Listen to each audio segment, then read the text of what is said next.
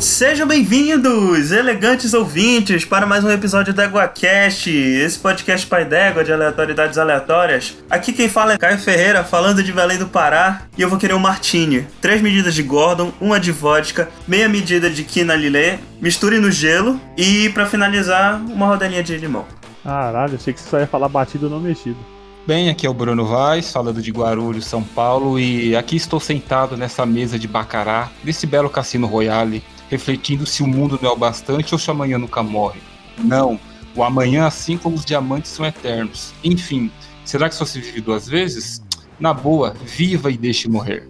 De BH, aqui é a Gabi Avelino e batido, não mexido. olha aí, olha aí. De São Paulo, Christian. E vamos falar de alguém que estava mais seguro na Segunda Guerra do que na vida dele mesmo. E aqui é o Daniel Gasparinho Gaspa, diretamente de São Paulo. E o que me mantém vivo é o que me mantém sozinho. Todo mundo cheio das frases prontas, porque sim, hoje nós vamos falar do maior espião da cultura pop, né? 007, 007 James Bond. Um dos maiores, hoje né, vamos... Caio? Um dos maiores, não, maior, não. Né? o maior, gente. Tem, algum, tem algum espião é maior? Ele é o Chega, primeiro. Vamos. Você está ouvindo o EguaCast. Égua!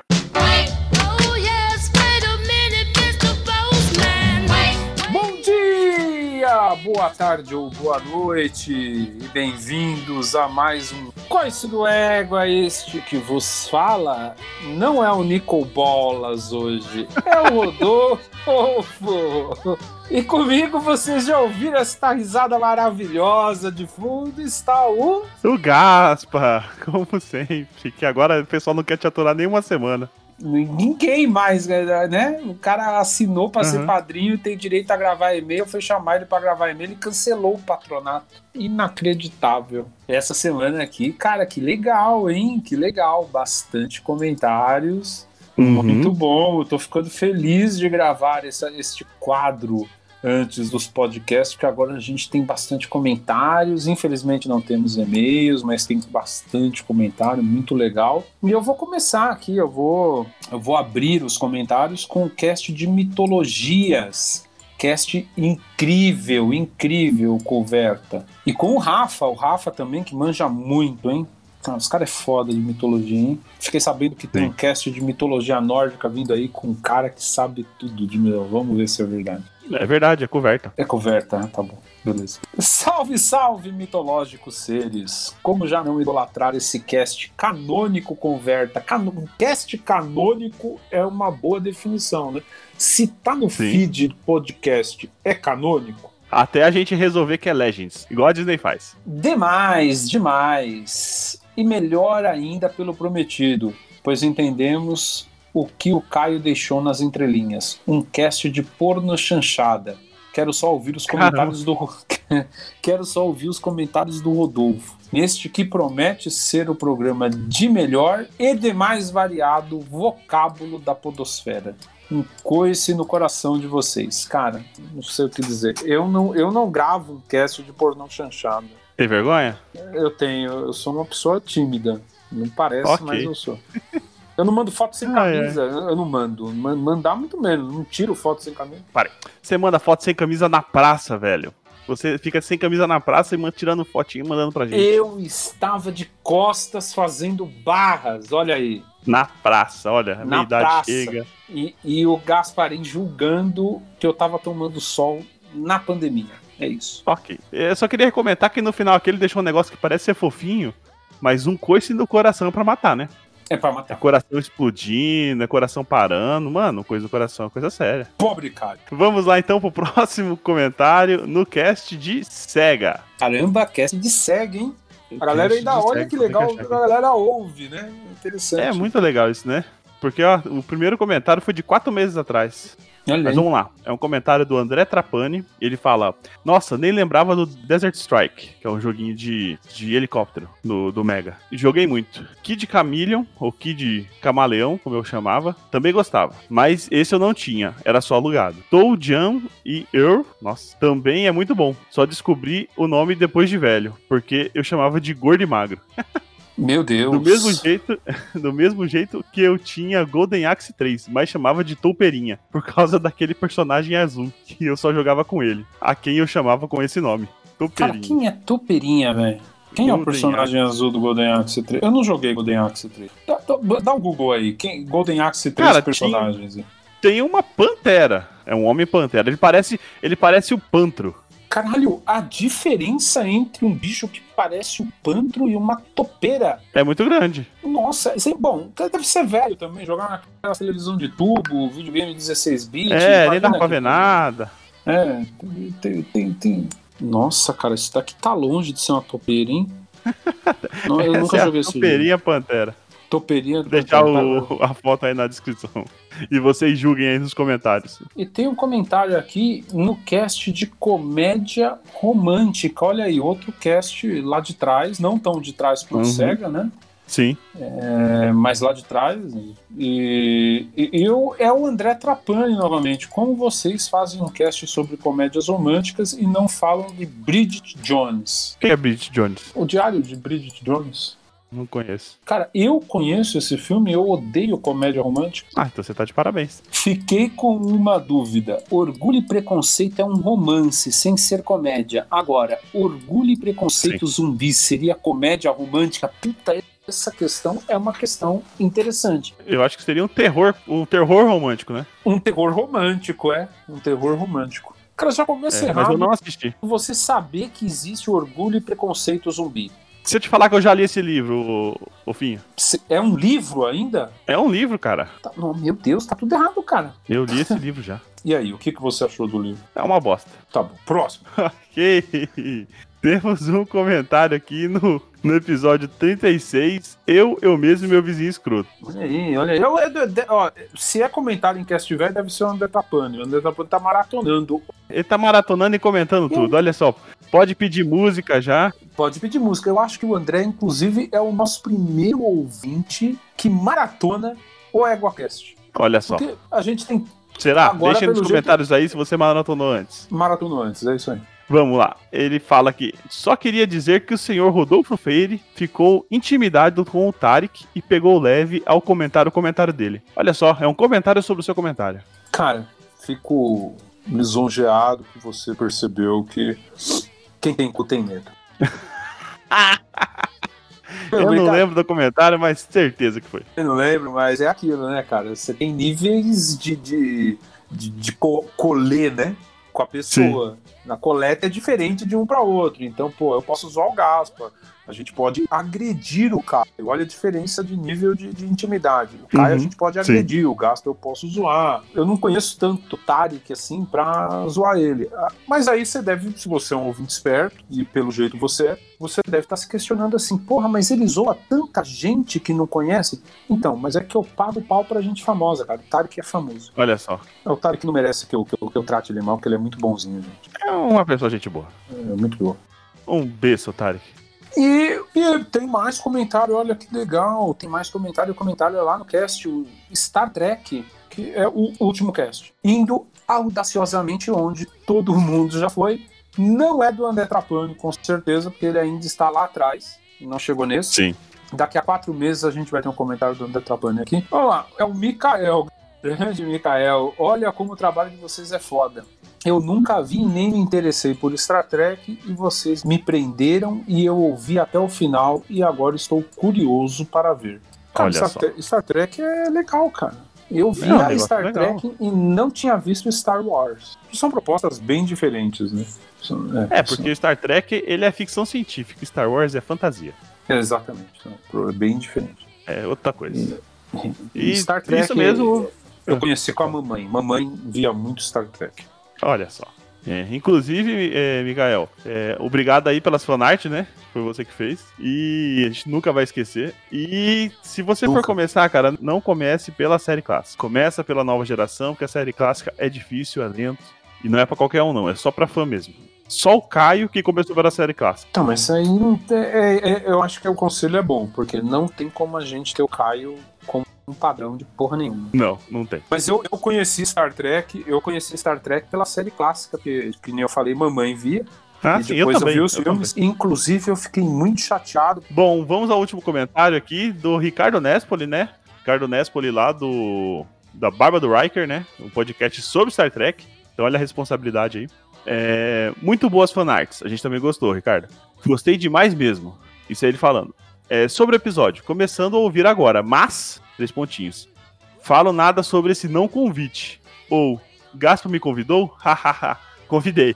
Eu convidei ele, para deixar claro aqui. Ele não podia gravar no dia, mas ele já tá convidado aí pro cast de nova, na nova geração, né? Que é a especialidade dele, que é o que ele fala no podcast dele. Inclusive, ele já gravou outros casts com a gente aqui. Vai ter um cast de nova geração, é isso? Tem que ter, porque é o melhor Star, Star Trek que existe. A gente, a gente fez o.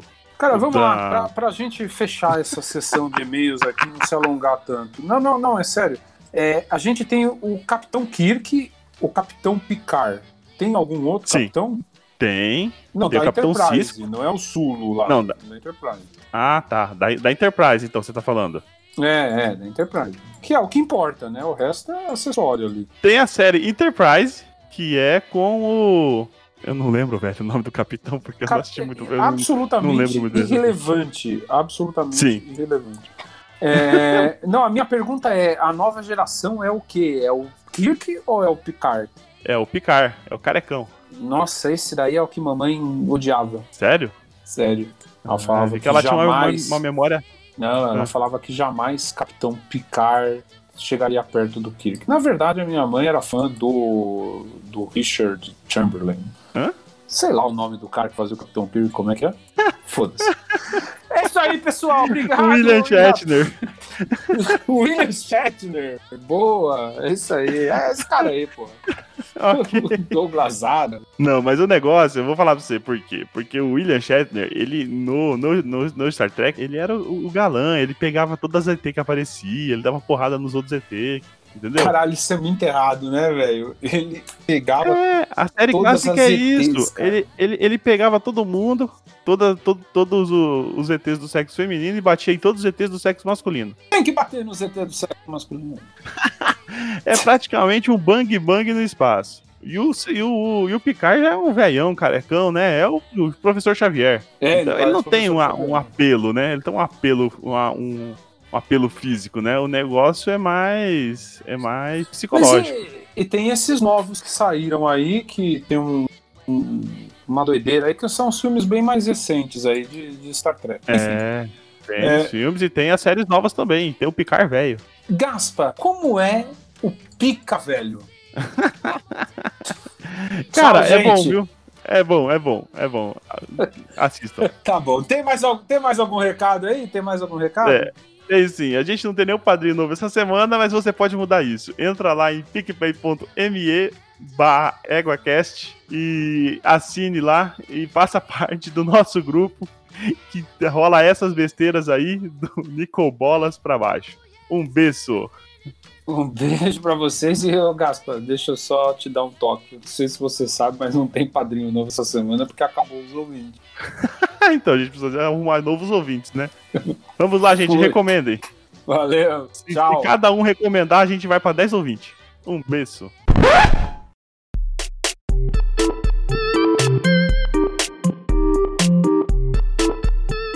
Então, meus consagrados, vamos falar aqui sobre o maior espião da cultura pop, hein, Gaspa? Essa parte você não vai é. cortar, hein? Um, dois. Três. Ah, lá vai. Tem Eu quero Jason saber Bourne, quais são os outros. Powers.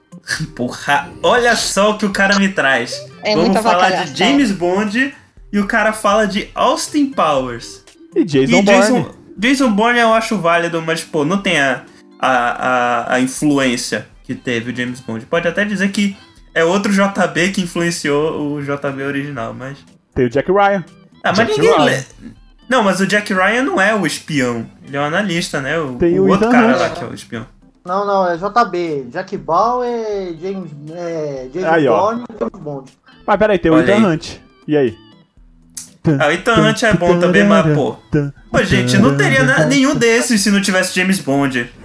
É a versão americana do Austin Powers. do Austin Powers ainda por você. Mas enfim, gente, tá muito louco já. Então vamos falar do James Bond da vida real, né? Ian Fleming, que foi o cara que criou esse personagem. E, e quem foi Ian Fleming, hein, Bruno? Bem, o, o Ian Fleming ele foi um, um, escritor militar e jornalista britânico, né? Ele nasceu ali em 1908. Ele começou ali a vida escrevendo alguns contos, ele era jornalista, ele foi recrutado para servir durante a Segunda Guerra. Ele fazia parte da na Marinha, né? Ele serviu durante todos os anos, ele era um comandante de operações, então de fato ele não ele não foi para a guerra em si, né? Enfim, não foi para o campo de batalha, tal. E muito da inspiração que ele teve para é, criar o personagem, ele tirou muito desse período em que ele serviu, né? Toda aquela coisa militar, inteligência, que ele era da inteligência, assim como uh, tudo que era relacionado ao jornalismo. Então ele pegou essas duas fontes, né, que fizeram parte da vida dele e acabaram e ele acabou criando aí esse personagem que é o James Bond. Aliás, uma curiosidade sobre a carreira militar dele, ele fez parte da equipe que fez com que os alemães acreditassem que o,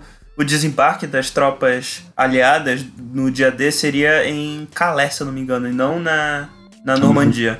Ele tem, o Caio, antes disso, é forma que ele entra na marinha é da forma mais torta possível para alguém ter entrado. Por isso que eu falei, ele estava mais seguro na Segunda Guerra do que na vida pessoal que ele levava. Então a brincadeira começa com o seguinte: ele é neto de banqueiro, o pai morreu na Primeira Guerra, estudou no melhor colégio da Inglaterra, foi expulso por ser muito playboy. Imagine.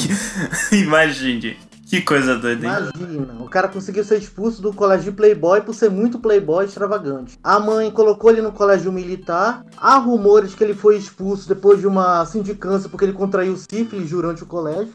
Não, é gonorreia. Gonorreia. Porra. Um amigo dele que ele fez desse colégio militar. Quem nunca? No, no, colégio, no Eton, que era o colégio de nobres, ele fez um amigo que, que era o Kill, que era o cara que inventava coisas assim, que ele inventou. Outro cara com dinheiro que gostava de inventar coisas. Então daí ele teve muita inspiração no pessoal dele. Ele teve um Kill. Quando ele estava no, no colégio militar, ele conheceu mais ou menos a rotina e a mãe que tinha colocado ele lá teve que aceitar mais uma, uma, uma vez ele expulso e colocou ele para trabalhar como repórter na Reuters, porque o editor da Reuters Internacional era amigo da família também. Como um Caralho, aristocrata. Um, um playba, nunca, realmente. Nunca né? um aristocrata vai ter uma porta batida na cara dele. Ele pode entrar em qualquer lugar. No reino da Grã-Bretanha, que lembramos, né? Ainda era um reino. Gigante. Até na casa dos outros? Ainda era um império. Era Império Britânico nessa época. Império Britânico, né? ainda, exatamente. O sol nunca se põe no Império Britânico. É e nenhuma porta nesse, nesse vasto lugar ia bater na cara dele. Então ele poderia entrar. Então foi. Ele, depois de ter uma, ter uma reportagem na Rússia que foi polêmica sobre acusações de espionagem contra ingleses ali durante. Tanto que ele tem uma carta que eu tentei procurar na fonte. Eu tava quase encontrando também a carta que o Stalin mandou para ele, porque não aceitou é, conversar com ele no, no, de uma forma meio informal, porque Ian Fleming ele era um aristocrata altamente é muito cativante, uma pessoa que levava no papo qualquer um, era uma pessoa com carisma é, 99. Tipo, o cara conseguia umas proezas inacreditáveis. Era o James Bond, realmente, da vida real. Isso, ele pegou muito disso, é, enfim, dessa, enfim, da vida dele, né? Toda ali também com a questão militar e tal, e aí ele acabou, ele usou tudo isso e isso inspirou na criação desse do personagem principal dele. Ele escreveu vários livros, não só baseados no James Bond, né? Ele tem outros romances também, mas o que fez sucesso acabou sendo os filmes do 007. E quantos livros ele escreveu mesmo? Ó, é, entre livros e contos são 22, né? Sendo que um é pro Caspar Flame, né? Que se suicidou com 23 anos. Caspar Flame? Era filho dele? Era, Era filho, filho dele. dele que se suicida com 23 anos. A, a vida Pô, do. Coitado, a, a, vida, a vida da família Flame foi bem tumultuada. Por exemplo, como eu falei, ele estava mais seguro na Segunda Guerra por causa que ele sempre se envolvia com mulheres casadas. Era, era aquele playboy que gostava de mulheres mais velhas e casadas. Olha aí, era... olha Oi, só, casada. olha só. olha só. Olha só onde é que a gente já viu isso, hein? Aí, aí o que acontece? Como ele tava fazendo. Como ele tava fazendo muita merda em Londres, um amigo recruta para ele ser é, ajudante dele na, na, na marinha, porque esse amigo dele era um comandante muito insuportável e não conseguia manter a tropa, porque o cara era insuportável. Então coloca o Ian Fleming, que era insuportável, Só que tinha um carisma que ele conseguia, pelo menos, passar recado. Então. Ima rapidão, Christian. Imagina só o amigo dele chegando no meio. Ô, oh, vem cá, tu tá fazendo muita merda, tu não quer me ajudar aqui? Aí ele meio.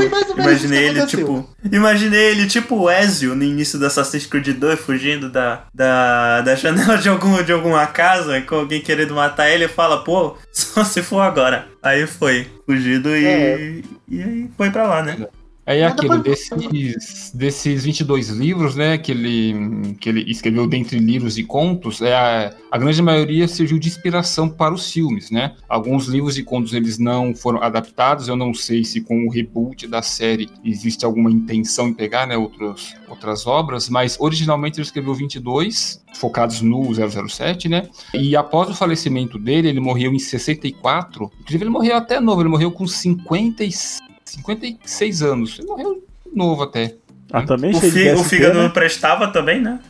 Gonorreia, não me admira. CST, com bebê que nem um animal, né? Exato. Acho que durou muito, inclusive.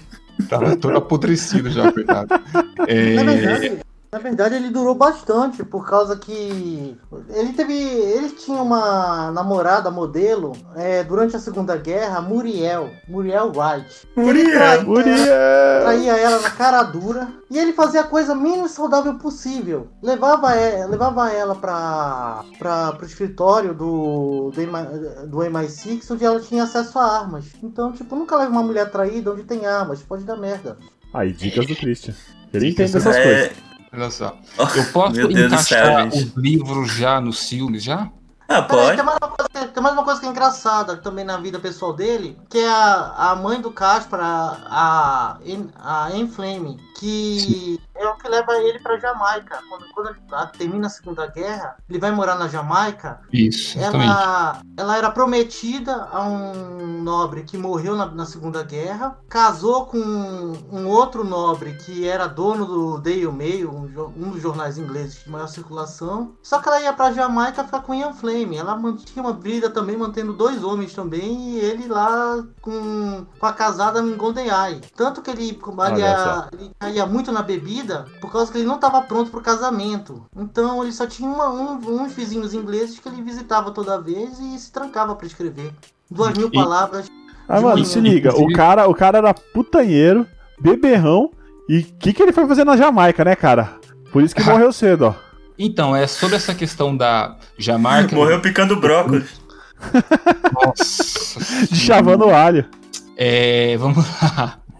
Essa questão da Jamaica, o, o Christian ele até citou, né, que ele foi para casa dele em, é assim, é, enquanto ele estava na, na Marinha, né, é, houve uma, uma operação que ela foi planejada, mas acabou não sendo executada, que ele supervisionava essa operação, que o nome dela era GoldenEye, né, e acabou não indo para frente. E tempos depois, enfim, ele foi, ele, ele comprou uma casa na Jamaica, ele dividia a vida dele, metade ele ficava na Jamaica e metade ele ficou no Reino Unido, né, e a casa casa que ele comprou, ele deu o nome de GoldenEye. E depois ele também escreveu né, um livro com esse nome que deu origem também a um filme, GoldenEye. Isso é uma curiosidade sobre esse, esse nome. Pois bem, o cara foi, morreu cedo, né? É, mas ele chegou a ver a produção dos filmes, né? Tipo, pelo menos dos primeiros. Eu, se não me engano, eu lembro de ter lido que ele chegou a, ele chegou até a acompanhar o início das gravações do Goldfinger, mas ele acabou morrendo mais ou menos na mesma época.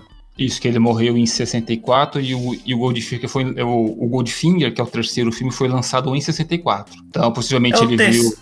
Isso, é o terceiro filme. Ele viu o Dr. No, viu o Moscou e o Goldfinger foi justamente no ano que ele morreu que foi lançado. Tretou com o Sean Connery? Sim, tem toda essa. Não sabia que ele tinha tretado. Ah, sim. É. O Sean Connery também já, enfim, não era uma pessoa muito fácil, né? O, é, usou, o... usou o único nó de gravata que o Ian Fleming reclamava, que era o que era aquele nó Wisdom da gravata borboleta, ele usou logo no primeiro filme para dizer que não tava nem aí pra opinião do autor. O cara era muito playboy mesmo, ele reclamou do nó de gravata que o, o James Bond usaria no filme.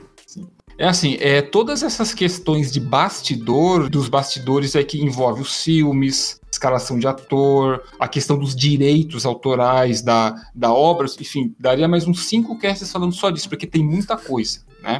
É muita coisa, 007 é sempre muita coisa. Pois bem, 007 realmente é muita coisa, né, Bruno? Mas bora começar do começo no cinema, né? Afinal, algum dia alguém da Ion Productions resolveu adaptar os filmes, né? Comprou os direitos e, e veio. Não, não, os, não, perdão, os livros. É, é. Ele vendeu. Ele vendeu. Aí ele vendeu. Ele vendeu os direitos e tanto que deu, deu uma confusão com a, acho que foi com a Universal que queria montar uma série. Quando, quando o Goldfinch estourou, já tinha. Já tava com a eu com, com o direito dos livros, ele tinha montado. É porque os, é porque os livros.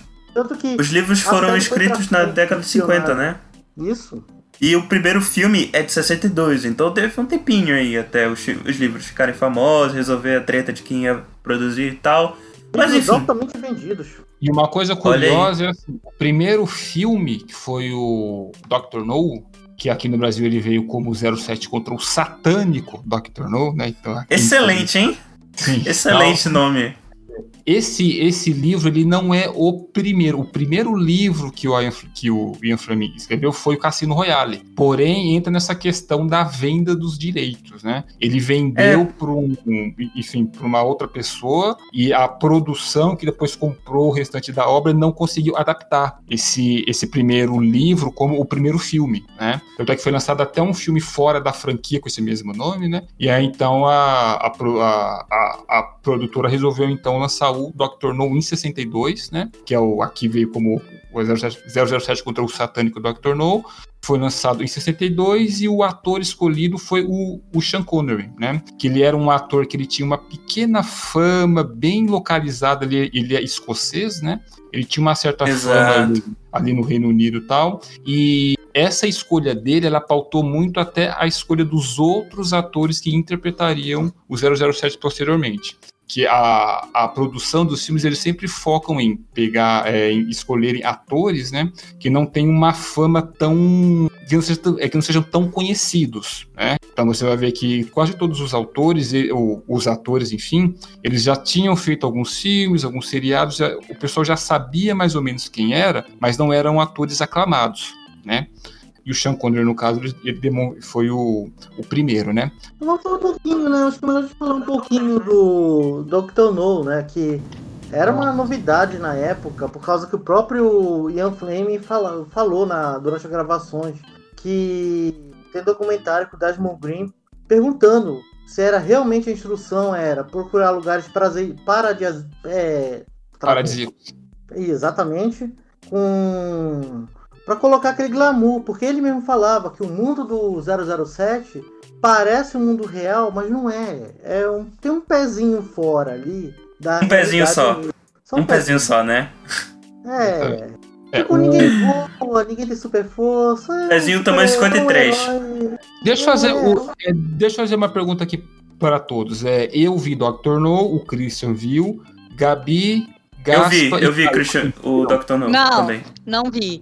Só uma, uma sinopse bem rápida. O 007 vai para Jamaica, né? Ele vai. É, agentes do, da CIA ou do M6, não me lembro, eles são assassinados, ele vai na Jamaica para investigar. E ali ele acaba se deparando ali com uma organização. Maracutaia. É, isso, uma maracutaia, né, que existe um, existe um, um agente ali que é o Dr. No, né? Ah, é, eu posso dar spoiler? Ah, não, de spoiler, avisa, avisa de spoiler, pode. gente, hein? Gente, o ah, filme gente. é mais velho que todos nós. Não tem é, spoiler. Só os mais recentes não. que são mais recentes, mas a gente. É, mas a gente vai avisar logo. Qualquer um. a gente vai avisar um, logo, vai ter spoiler, spoiler de todos. Eu Exato. vi seis filmes só, gente, então. Não importa, né? Tem que aguentar. É. Então, assim, ele se depara com esse Dr. No, que ele tem um, um, plano mirabolante ali, e nesse filme, o Dr. No ele já cita a Spectre. A Spectre ela é a organização que ela vai pautar praticamente todos os filmes do Sean Connery, né? Uh, e os filmes do Daniel Craig agora, que são os mais recentes. Tanto é que o último cultura... filme lançado é o Spectre. E né? a cultura pop, Bruno. E a cultura sim, pop. Sim. A Spectre vai entrar em desenho animado, o Espetor Bugiganga, vai entrar em um monte de coisa. Sim, sim. Na época. Uma organização. É. Hydra e a, e a Ima do, da Marvel Comics são obviamente inspiradas na, na Spectre. Também. É... Qualquer organização criminosa que seja representada por um, um, um acrônimo é, é inspirada na Spectre. Se Isso. tiver uma mãozinha alisando o gato, mais ainda. É, exatamente. O, o cara lá do, do Espetor Bugiganga. Isso. O filme fez muito sucesso, né? Enfim, repercutiu bem. E aí a produção já no ano seguinte, eles já fizeram outro filme que é o que no Brasil veio como Moscou contra 007. E aí eu vou falar pro Caio enunciar o nome em inglês, já que o inglês dele é perfeito. Não é pra tanto, né? E, e, sim, o nome original do, ti, do, do time, ó, do filme é From Russia with Love. Olha aí, da Rússia com amor. Vamos lá e tal. Então teve o Moscou contra 007, lançado em 63, né? O Sean Connery ele, ele é, protagonizou novamente. Nesse filme a gente tem uma noção maior do que, que é a Spectre, né? Que o líder da Spectre ele aparece, que é o Blofeld, que é o Ark. É o Ernst Blofeld, né? Ernest Stravo Blofeld. Olha aí, é, excelente. Isso, e assim, é, ele é, nesse filme não, é, não, o nome dele não é falado. Citado. Isso, hum. isso. Tanto a Rosa Klebb e o Koronstin, que são os dois imediatos dele ali, sempre se refere a ele como number one, o número um. Esses são é. os vilões do filme, do filme isso, é assim, do, é, do Nesse filme, nós temos o Blofeld ali e tal, mas só que são é, três pessoas que são quatro vilões que comandam a ação. Então você vai ter a Rosa Klebb, que para mim ela seria a vilã do filme, já que ela é a última que cai, né? Nós temos o Kurunstin, o Kurunstin ele é o estrategista, ele bola o plano, né, que vai dar todo o segmento no filme.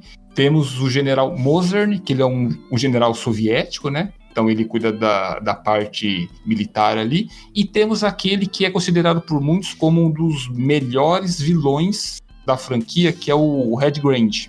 Que ele é uma espécie de é zero. O... Diga, Cris. também é o capitão do Moby Dick. Não, o capitão do Tubarão. Tubarão, que é o é, Robert Shaw, o nome do ator. Ah, é? E ele, ele é o 007 soviético. No filme a gente percebe isso. E é aquilo, esse filme também, sucesso, nós temos uma, da, uma das Bond Girls, e aí depois eu vou pedir até pra Gabi dar umas opiniões sobre isso, né? Que assim, isso, que é a, o nome dela é Tatiana Romanova, né? No, no filme, enfim, é uma das mais bonitas que uma das Bond Girls mais bonitas que já se passaram por toda a franquia, né? Que eles sempre exigiam isso. A mulher, a, a, a atriz, ela não poderia nem ser tão boa na parte da atuação. Aliás, rapidão, é, é só agora que tu mencionaste as Bond Girls, eu queria fazer um, um parágrafo para citar que os nomes que o Ian Fleming dá pros personagens, principalmente femininos, é, é, é muita sacanagem, cara. Sim. Por exemplo, no Dr. No. A, é, Honey Rider. É, e é muito absurdo, é tão absurdo que até o, o, James Bond ri. Calma que no Goldfinger, que é o próximo filme, a gente vai falar. sorrisinho do... Calma, Christian, não queima a pauta. Espera aí. É, o filme seguinte ao Moscou contra 007 foi lançado em 64 e aquilo. 62, 63 64, ou seja, um por ano. Né? Foi o 007 contra Goldfinger, o título aqui no Brasil, o original é apenas Goldfinger, né? E esse foi um filme que Exato. todo mundo viu. Eu acho que a discussão dá para ser um pouco mais profunda, né? Mas só para dar uma. Antes de a gente abrir um pouco mais a discussão, esse filme é o, é o seguinte: no Dr. No e no Moscou contra 007, o 007, enfim, ele enfrenta Spectre, né? Nesse filme, não. O Goldfinger, que ele é o vilão, é o Auric Goldfinger, ele não faz parte da Spectre. Ele é um vilão, né? vilão aleatório e tal. Ele tem Ele uma tem ideia. um dedo de ouro? É o dedo de ouro, é o Mr. Goldfinger. E a, e a, gente, a gente pode discutir como a Gabi viu esse filme, achei bom ela até começar a falar um pouco do que ela achou do filme. Então, a, melhor, assim, a maior diferença desse filme, né, para os outros é que é a música de abertura, né? É o primeiro que tem uma música finger. feita pra ele, né? O resto era, os outros eram uma música genérica do 007, o tema do 007. Isso, e é. Aí... A... Opa, genérica não, que é muito bom o tema. Não, é, mas. Eram bem escolhidas, eram bem escolhidas. É, mas não era. Porque a música, agora, a partir do Gold, Goldfinger, as, música, as músicas começaram a ser compostas pro filme. Exato, não tinha um... canção de abertura. Exatamente, virou... virou um outro rolê, né? Que aí são as músicas. Virou uma marca da franquia. É. E aí também nasce um, uma espécie de um clichê da franquia que é o capanga exótico. Quem viu esse filme, a gente sabe que o, o Goldfinger ele é o, o vilão mor e ele tem um assistente, que é o Oddjob. Isso. Ele... Exato. É o Pode capanga, falar. né? É Gabi, o que você achou do Oddjob? Então, o, o, o, lance dele é que ele que faz tudo, né? Ele é caladão, mas ele é o faz tudo, capanga mora, assim, do cara. Ele que resolve os, as tretas. Como todo bom capanga, né? matar, é, exatamente. É, o primeiro filme do, zero, do, zero, do 007 que eu vi foi o Goldfinger, né?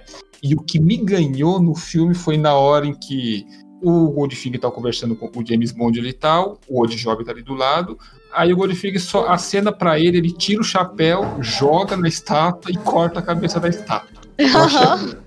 Não, e aí o James Bond ainda pergunta para ele, fala assim, mas você não vai incomodar, né, a direção do clube? E aí o Goldfinger responde, a, direção do clube sou eu. Basicamente, É, né? o clube é meu, mas tá de boa. Peraí, peraí, esse... Esse odd job aí é, é, é, é um chinês de cartolinha? Ele coreano. Ele é uhum. coreano. É com essa cartolinha que ele decapita é. a. É. Caralho. Não é nem uma cartola, é um chapéu coco.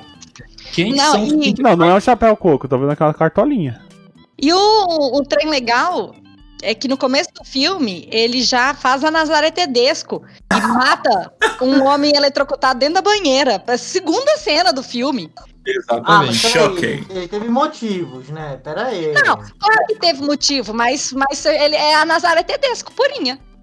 Não, não, mas o... a gente vai discutir quando chegar na parte do Craig, a gente vai discutir isso que o 007 nunca teve problema em matar ninguém.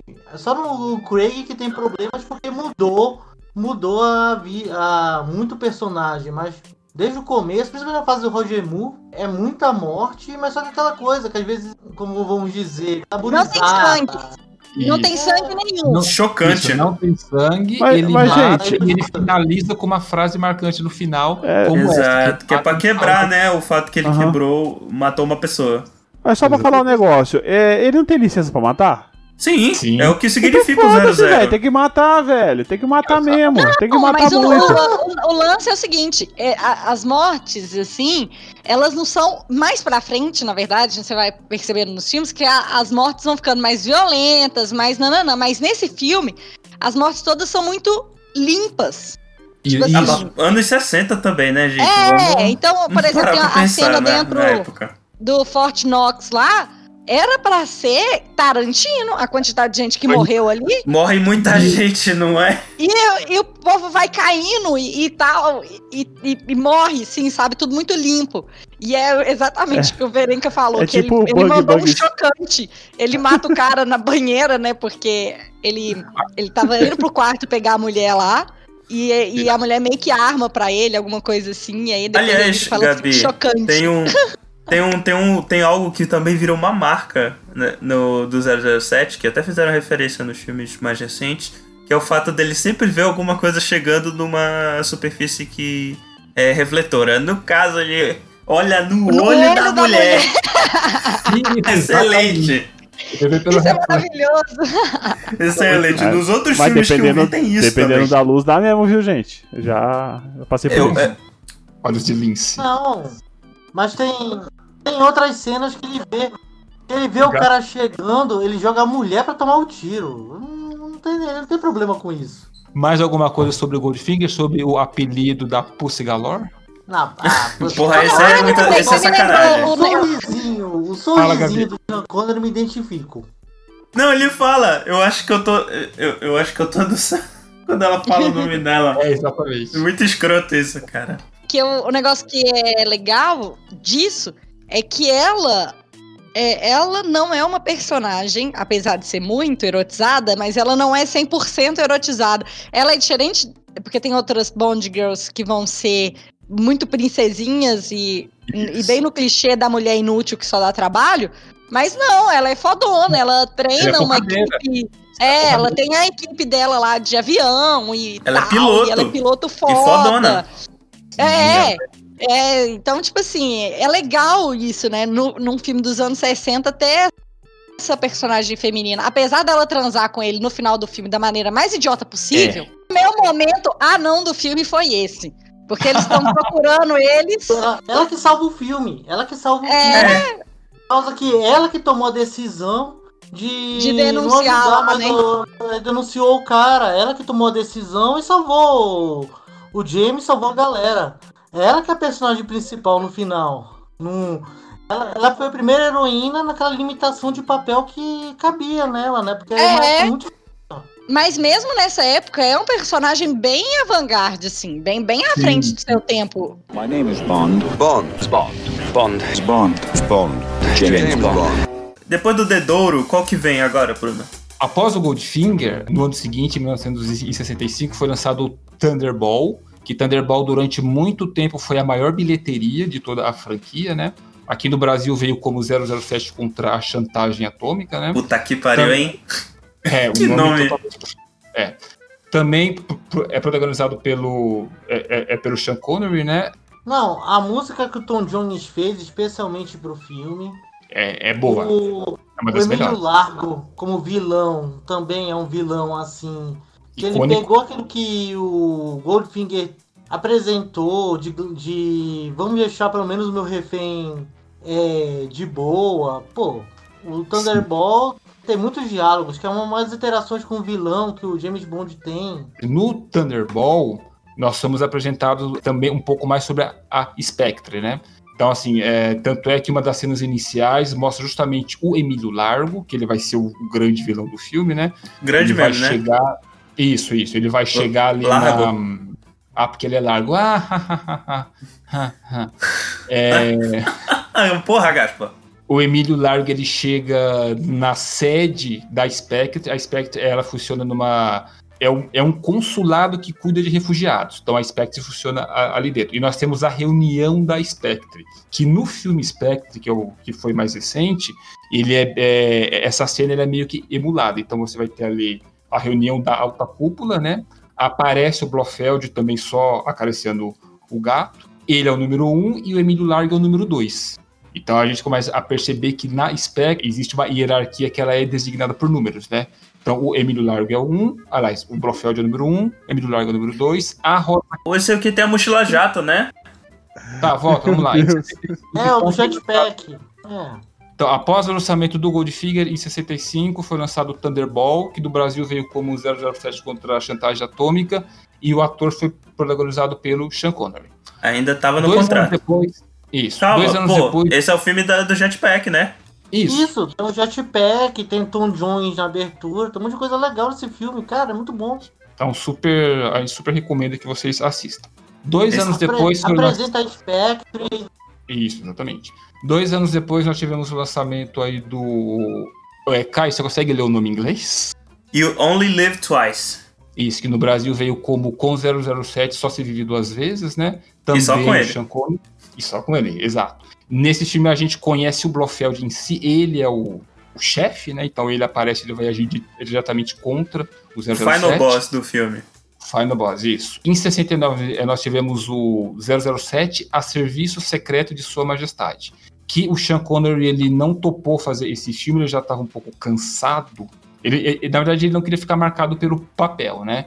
Então, Conseguiu, né? Não, foi o único, inclusive. É, exatamente. Então a produção chamou aí o George Lazenby, que ele é um ator. Na verdade, ele ganhou o papel. Ele ganhou o papel. Isso, o George ah. Lazenby é um ator australiano. Ele não era nem exatamente um ator. Modelo, era um modelo que quando ele, quando ele viu na notícia que o Sean Connery não ia continuar, ele bateu na porta da Eu Production e ganhou, tipo, falando que ele era ator, ele ganhou na conversa todo mundo que ele era ator. Tipo, o cara ganhou. Porra, merece, só por isso, inclusive. O Lazenby. Lazenby, tanto ele aparece em todo que é documentário sobre 007, porque ele foi o único cara que correu atrás daquele papel, porque era para ele, era tudo ou nada. Ele era modelo de cueca e tava caindo para vendedor de carro. Tipo, foi o último chute dele né, do cinema, depois ele vai fazer manual. Mas ele pulou o modelo de pé, hein, é... de mão. Esse é cara o... é o do bigodinho? Não, não. Ele não tem bigode, não. Não, não. Ele é o esse cara filme... do único filme. É, esse filme ele é dito por muitos que ele é, é, é, é o que mais. Uh, ele é mais fidedigno ao livro, né? E nesse filme o 007 enfrenta novamente o Blofeld, né? Tem uma cena final desse filme que é bom a gente não comentar, porque essa cena ela tem é, ela remete muito ao que acontece no Cassino Royale atual, tá? Então fique aí, é um filme que é um pouco questionado, mas é um filme muito bom, tá? Em 69... Não, o primeiro, não, primeiro Cassino, vamos falar que é primeiro com a cena de ação na neve, que a gente só vai ver lá no Espião que Me Amava, aquele começo na neve ali, aquela coisa de esqui, coisa que para mim faltou no Spectre. Que era aquela coisa. Que era aquela coisa na neve, esqui, perseguição, aquelas cenas assim, praticamente bonitas de se ver nos Alpes. Olha só. Aliás, deixa eu fazer uma pergunta aqui que eu acabei deixando passar.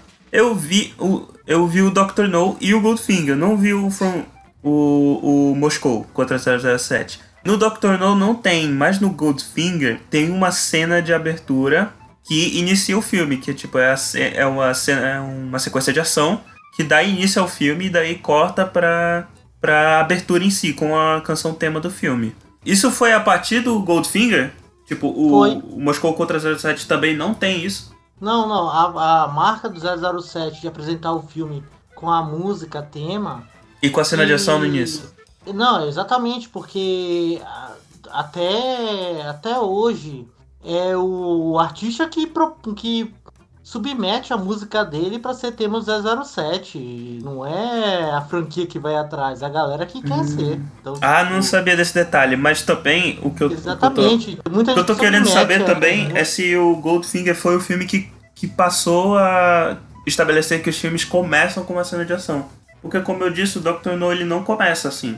Tanto que a gente só vê o, o, o, James Bond é, basicamente. A, as aberturas depois do, do Goldfinger começam a ser do jeito que elas são. Com cena é de ação. Que, que, tudo, o pacote, o pacote inteiro de como são as aberturas do 007 começam ali. Menos Entendeu? o Diamantes São Eternos, que foca no gato, que eu também acho bizarro, que perdeu aquela coisa de foca na mulher, foca nos rolos que vai ter esse filme todo. Olha só. Bruno, que é o Diamantes São Eternos, né? Diamonds Are Forever. O que, que aconteceu? Menino, é... menino Lazebe saiu, não foi? Isso, em 1971, então, houve ali o orçamento do Diamantes São Eternos, né, o 007 e Diamantes São Eternos no Brasil. Uh, o George Lazenby, ele não se... Digamos que ele fez de tudo para não ser chamado para continuar na franquia, né? Ele causou muito nos bastidores, né? E aí a produção não, não achou que ele que ele seria o profissional bastante para continuar na franquia. Eles dariam os filmes sequentes para ele fazer, né? Ele foi muito criticado na atuação do filme, é, porém a produção iria pedir para ele continuar. Mas aí ele acabou causando muito, então eles, eles desistiram, né? Mas ele fez isso de propósito ou porque ele era um escroto mesmo? De propósito, ele porque ele. De ele... propósito, porque ele era um escroto. Ah, tá. ok. É, tipo, ele é o Mel Gibson sem gripes. Isso. Caraca, Sem gripe? Como assim? Não, ele queria ser escroto, ele achou que ele ia pegar o papel mesmo pra ele. Ele foi numa. Ele foi numa premiere. Mas o que, que a gripe tem a ver com isso, velho? É grife! Que... Ah, tá. Ah, sem grife. Ele, ah, tá. Ele achou que o 007 ia ser ele, foi cabeludo numa premiere. Pera aí. Isso, exatamente, exatamente. Tem que viver e um aí, pouquinho o personagem, né? Como ele desistiu, como desistiram dele, a a produtora do filme bateu de novo na porta do Sean Connery, né? Ofereceu dois caminhões de dinheiro para ele e aí ele voltou. E esse filme, Os Diamantes São Eternos, é um filme que é muito criticado porque a gente percebe que o, o Sean Connery ele tá de saco cheio. Ele tá meio o Harrison Ford fazendo os filmes atuais do Star Wars. Ele, tipo, ele assim, de todos do Sean Connery, ele era o mais fraco. Eu, eu não vou falar que é ruim porque não existe James Bond ruim, na minha opinião, mas ele é o mais fraco. Oxi existe uma. Fora eu e o Christian, mais alguém viu esse filme? Não, né? não, não vi esse. Esse filme, ele apresenta uma coisa que não era tão comum aí na década de 60 para 70, na, é, é na virada, que existe dois vilões que, que é um casal gay. E é muito sutil a, a questão da homossexualidade deles. É assim, eles são dois assassinos frios, até um pouco é, caricatos, né? Mas eles não são estereotipados, entendeu? Só andam Eles... de mão dadas no deserto. Isso. ficam trocando carícias, elogios. Mas é bem uma coisa assim muito sutil. Porque é uma. Era uma coisa assim que, tipo. Eles estavam um e o outro trabalhando pro outro. Que a gente vê no, no final que a gente pode spoiler. Que naquele final realmente vê que um perdendo o outro, o negócio não anda. É, Parceria, né? Parceria bonita. Exatamente.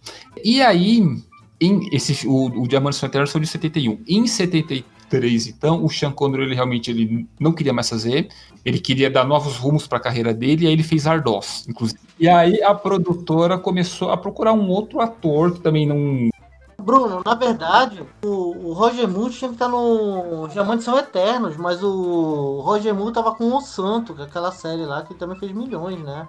Isso, exatamente. Então, e aí o próximo, isso, e aí o próximo filme, que é de 73, é o Caio, por favor, o nome? Live and Let Die. Que no Brasil veio como Com 007 Viva e Deixe Morrer. Que, que aliás, é um muito... aliás, esse é o nome. Alguém pode ter reconhecido que o nome da, da, do filme é o nome da música do Paul McCartney, né? Que, então, que mas é, ele fez a música pro. É, Exato. Pro filme. Exatamente. Olha só. Foi indicado ao Oscar de melhor canção original, inclusive. E o legal desse filme é que se você trocar a música, colocar a música para tocar todo o filme, é todo o filme. É. A, a, letra da Sabe música é o filme inteiro, né? Coisa? que eu tava vendo as aberturas e aí eu não, eu acho, eu não associei a, a, o nome do filme à música do Paul McCartney, né? E aí começou a tocar, eu falei, gente, parece muito com Beatles essa música. E aí, por que será? Porque é o próprio Paul McCartney. Esse filme é assim, é, ele é de 73 e uma coisa curiosa é que ele, ele pega muito do movimento do cinema de Black Exploitation. Tava bem famoso nessa época. Tanto é que Nesse desse filme, o novo 007, que é o Roger Moore, né? Ele tem que enfrentar um narcotraficante super famoso que é o Mr. Big, que ele tem uma gangue que é sediada em Nova York e na Flórida, não, é na Louisiana, né? Então ele vai até os Estados Unidos tal, e esse Mr. Big tem uma ligação com um ditador de um país fictício chamado Samunique, que é o Dr. Kananga, né? E esse nome, puta né? merda. É, isso. E aí tem um pequeno plot twist que o Mr. Big e o Dr. Kananga são a mesma pessoa.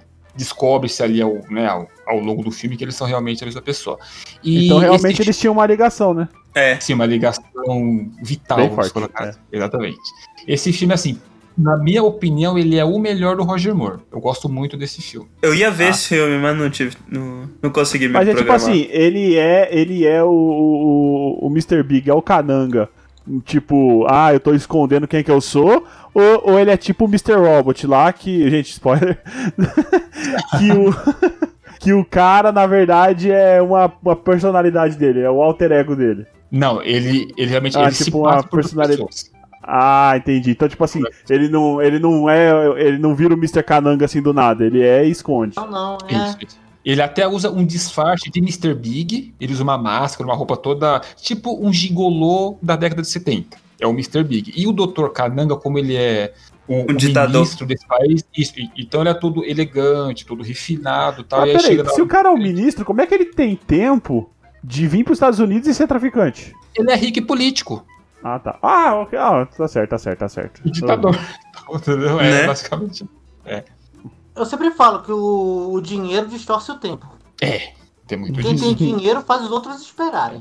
Eu só queria fazer uma menção a esse filme antes da gente pular pro próximo, se ninguém tiver mais o, o, o, o que falar aqui. Não, não, peraí, Bruno, Bruno, Bruno. Esse daí a gente tem que citar que foi o filme que o 007 o Roger Moore mostrou que era o cara mais sacana com a. Tava naquela moda que a galera só foi perceber a onda volta em mercado no Brasil anos 90. Ah, sim, sim, exatamente. Mas a, o Roger Moore sacaneia no tarô, quebra a comparsa dele e tipo, o 007 mostrou que se o quesito é sacanear pra pegar a mulher, ali foi o máximo assim que ele conseguiu na era Roger Moore. Foi esse filme. É. Os filmes do Roger Moore, eles são assim, o, o Roger Moore ele é o 007 galhofa. Ele é o 007 tiozão do pavê. É, Puta eu, eu falei no grupo que não tem é postura de 007. Não, ele é o 007 Indiana Jones, que ele é escalador, ele é esquiador, ele vai pra... Tentando que tem uma cena do... James Bond Suíço. Foi lá qual é o filme. Que o que acontece? O cara vai, faz maior pose que vai brigar, ele puxa uma arma, dá um tiro também, ou dá um chute, um chute no saco, é não tá nem aí. É, é, tipo prático. É. Enquanto... é, o, é o Metal Gear, se você pegar, é o Solid Snake. Exatamente. Enquanto o Sean Connery ele era mais elegante, mais espião mesmo. Isso. O, o Roger Moore, ele mantém isso, mas só que ele é bem sacanão. Ele é tipo o Kirk. Exatamente. É o Kirk Bond. É o James T. Bond, né? My name is Bond. Bond. Bond. Bond. Bond. Bond. James, Bond. Bond. Sucesso também tal. O Roger Moore ele casou bem com o personagem, né? E aí em 75 nós tivemos o 007 contra o Homem da Pistola de Ouro. Ou o Homem da Pistola de Ouro. Ou em inglês, Caio? Opa, The Man with the Golden Gun. Que quem tá Exatamente. tá nesse filme, hein? Ele. Christopher Lee Saruman. Exato. É, com... é esse filme aí que. É desse filme aí que saiu a arminha do, do jogo de Nintendo 64? Exatamente. Isso. Por causa que a gente teve um pequeno problema com o Roger Moore, que é que todo mundo reclamava do Roger Moore. Mas a gente teve vilões que. igual os Caramanga, que marcavam assim, a franquia. Os é. Caramanga é bem controverso se. É, mais, é bem o homem de três mamilos. É, assim. é, é, ele o homem dos três mamilos. Ele é. Quem é o Francisco Escaramanga? Ele é um, um, um assassino mundialmente famoso, né? Mago assim, branco, um vampiro. Isso. Ele, e enfim, cantor ele de é heavy metal. Tocou, ele é, enfim, ele tem, ele é o conde Drácula e tal. Mas enfim, ele é um homem que ele mantém um, uma mansão em Cuba, ele é cubano, né? O personagem é de origem cubana, e ele tem um hobby. O hobby dele é o quê? Ele contrata outros assassinos, também bem famosos no submundo, né? E ele mata esses assassinos. Então ele joga esses assassinos dentro ali da mansão que ele tem. Ele tem um assistente que é o Nick Neck, né? Que é um, é um, é um vilão meio. O anãozinho, o anãozinho da Ilha da, da, Ilha da Fantasia, que era outro filme na época. Exatamente. Então, o hobby dele é isso. Ele mata esses assassinos, enfim, até para ele se sentir superior. E ele tem uma meta que é matar o James Bond, o 007, né? E aí a, a trama dos dois ela acaba se coincidindo ali, e aí tem todo o desenrolar do filme. Tem essa questão dele ter os três mamilos, né? Que é uma que é uma das minhas cenas anão, é, não é a cena. Então, o Homem da Pistola de Ouro pod poderia ser 007 em um Battle Royale, né? Que é basicamente isso, pelo que eu entendi. Sim. Jogos isso. vorazes do 007. Esse filme, ele foi. Ele não foi muito bem de bilheteria. A bilheteria é, caiu bastante, né? O, o Live and Die, Live and Let Die, teve uma bilheteria boa, esse não teve tanto. E aí, em 77, veio o filme que para muitos é o melhor do Roger Moore e um dos melhores da franquia. Que eu é... sou eu sou a favor que é o melhor do Roger Moore, por causa que é, a, a, senhora Ringo Starr, a, a Barbara Bach, realmente ela já vinha desrompendo um monte de filme numa sequência de atriz dela, desrompendo com vários filmes. Era uma atriz que se destacou. E o Triplo X tanto que a piada foi quando trocaram ela pro Vin Diesel quando brincaram que ele não era tão bom.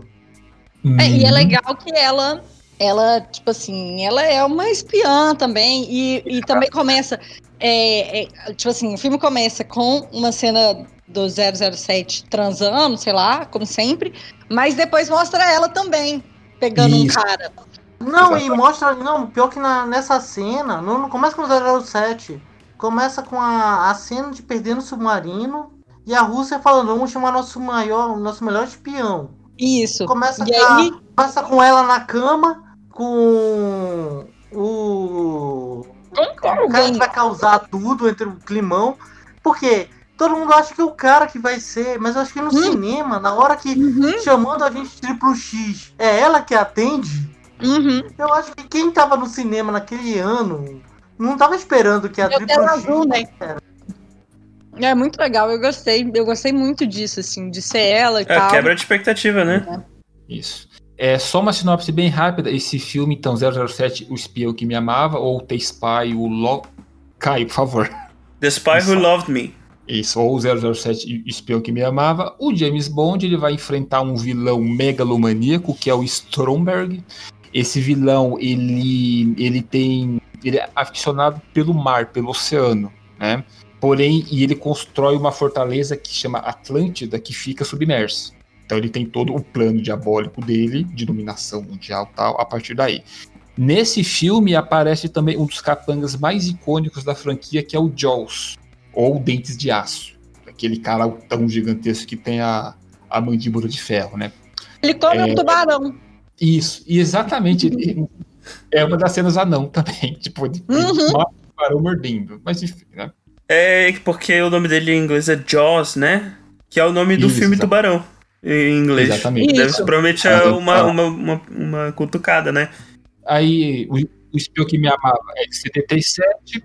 O, uh, em 79, a, a produtora iria fazer somente para os seus olhos. Porém, o que estava acontecendo ali entre 77 e tal? Guerra das Estrelas, né?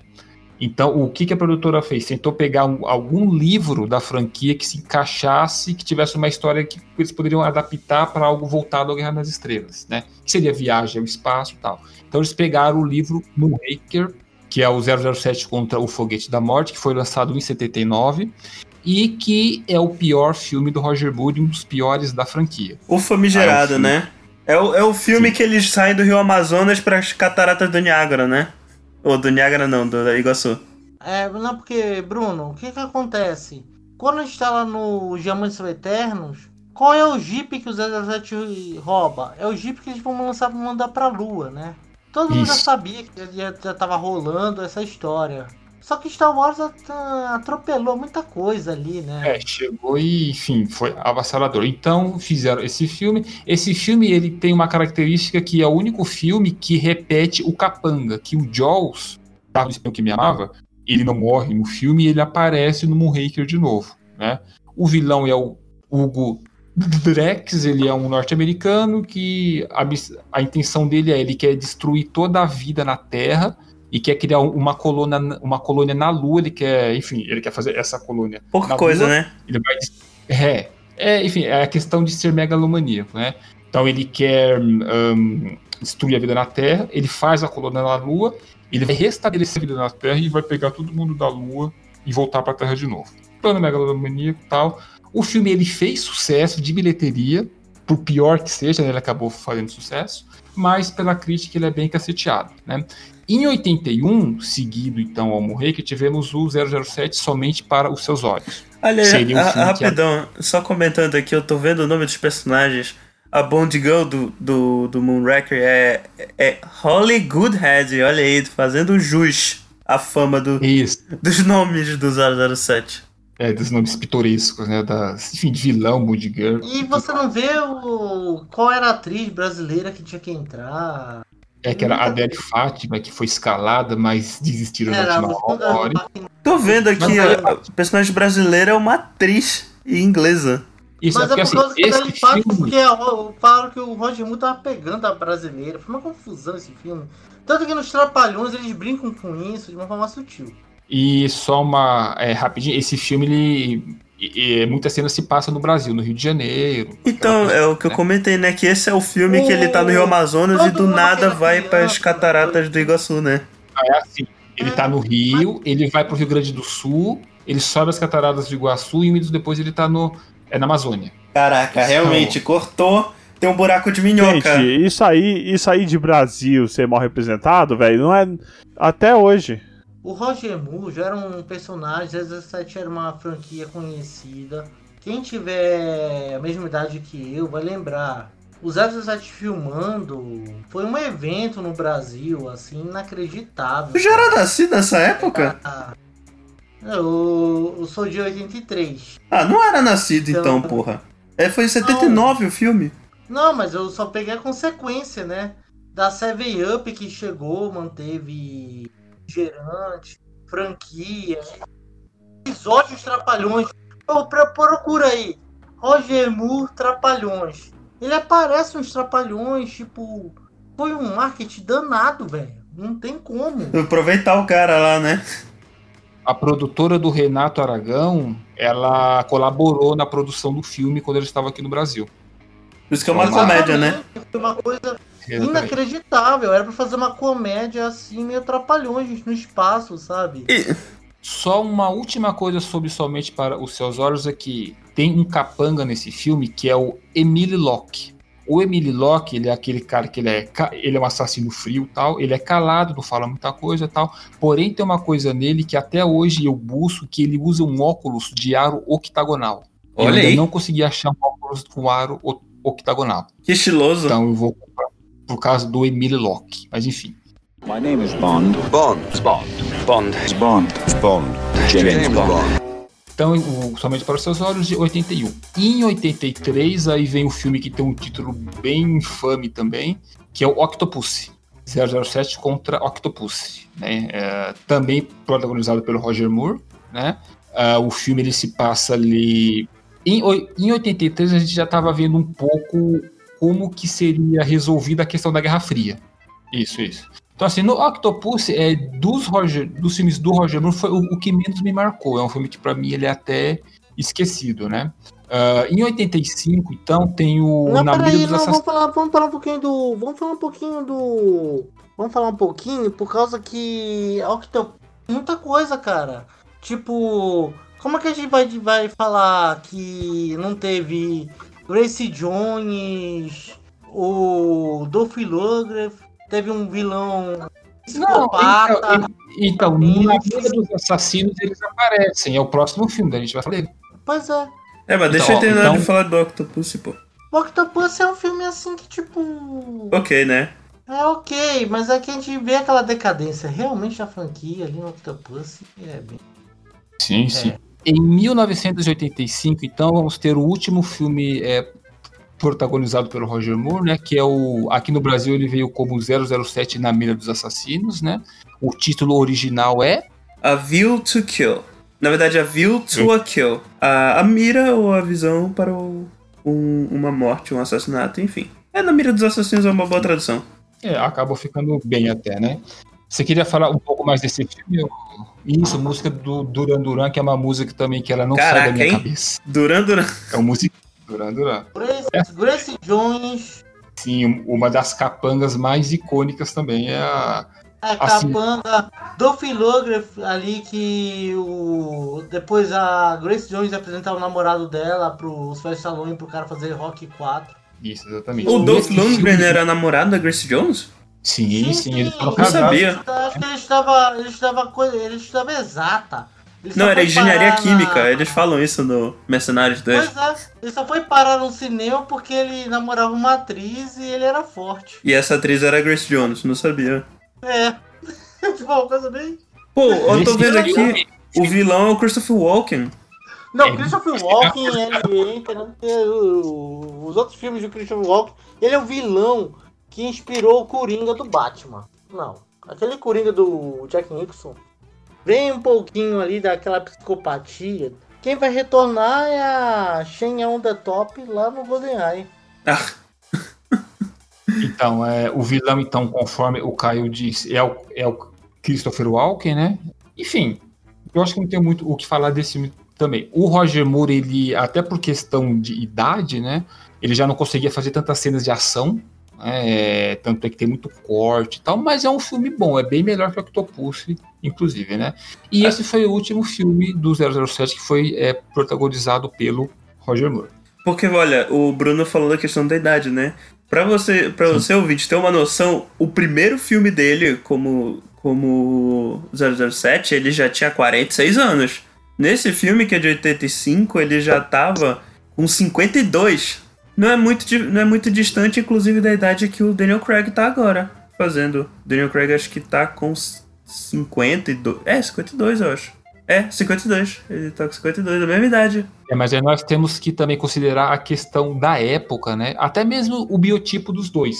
Né? Você vê que o Daniel Craig ele é parrudão, aquela coisa toda, né? Ele faz o parkour na, nas cenas de, dos filmes que ele, é, que ele fez, e o Roger Moore já não, né? Então Nessa época, disso. 52 era senhor já. Isso, já era um, um senhor já. Então, o Roger Moore, então, não continuou por conta disso, né? E aí a produtora, então, escalou um outro ator, né? Que foi o Timothy Dalton, que ele protagonizou dois filmes, né? Esses dois filmes, é, quem acompanha a franquia, tem conhecimento e tal, dizem que é o 007 herói de ação dos anos 80. 00 Rambo, é? 00 Donzelo ah, em Perigo. Procura é, o outro filme ali que o, o outro amigo tava fazendo lá na busca do diamante também na Colômbia. É uma gritaria, assim, enfim, esse filme também. É igualzinho. Agora, o Timothy Dalton, ele com Sim. essa carinha dele de John Travolta, porque ele me lembra muito de John Travolta. Nossa. eu, gost, eu gostei dele muito mais de 007 do que o Roger Moore. É, então, porque o Roger Moore. É, essa questão de tiozão sacana dele não é... O Timothy Dalton ele é mais pé no chão, entendeu? Ele é mais porradeiro, ele. Lê esse... os livros. É importante. O Timothy Dalton leu os livros e entendeu qual era o personagem dele. Exatamente. Então... É um cara que fuma, é um cara que tá com um problema dentro dele, tá. Tanto que quando você vê o conflito dele com o Benício Del Toro, cara, acho que para mim, a fase Dalton, quando ele lança Benício Del Toro pro cinema, velho. Sim. É só para separar é... esses dois filmes. Então, assim, em 87 foi o primeiro do Timothy Dalton, que é o The Living Daylights, ou 007 Marcado para a Morte, né? No qual ele enfrenta ali. Ainda tem um pouco da questão dos soviéticos, né? Tem um general soviético que ele joga dos dois lados tal. E o de 89 é o Permissão para Matar, que aí até responde aquela questão que o Gaspar retomou lá, é, disse lá no começo, né? Que ele tem a permissão para matar. E aí ele enfrenta uma gangue de, de, é, de narcotraficantes, se eu não me engano, são de Cuba, Cuba, Flórida, não me lembro ao certo. E nesse filme tem o Benício Del Toro, né? Que ele é um, ele é um capanga, né? Ele não é o, o vilão mor. Não, ele é o capanga, né? Tipo, ele é o capanga. Del Toro... Ele, ele é o braço direito do, do Franz Sanches, que é o, que é o chefão, no caso. Aí você vê depois da carreira do Bencio Toro como que correu, né? Tipo, até a Snatch, que já foi em 2012, você vê que o cara tá ali sempre com uma presença, não precisa falar muito não, né? Benício Del Toro, é... ele tem presença, realmente. Os dois filmes do Timothy Dalton, eles não conseguiram uma audiência, uma bilheteria boa, né? Por quê? Star Wars, Tubarão, Batman... Indiana Jones... E aí entra uma questão muito referente ao contexto dessa segunda metade da, da, década de 80, que é o quê? Era uma época em que, por exemplo, a AIDS estava. Era uma pandemia de AIDS, né? E, uma da, e um dos traços marcantes do 007 é o quê? É ele sair pegando qualquer uma de qualquer jeito, né? Então eles tiveram que tirar isso desse filme. E isso, enfim, acabou afastando um pouco o público cativo que tinha, né? Ele é um filme que ele tem mais explosão, é um filme mais bem brucutu dos anos 80 mesmo, né? Mas uh, muito da essência do personagem acabou sendo tirado e aí a audiência, perdão, a bilheteria, né?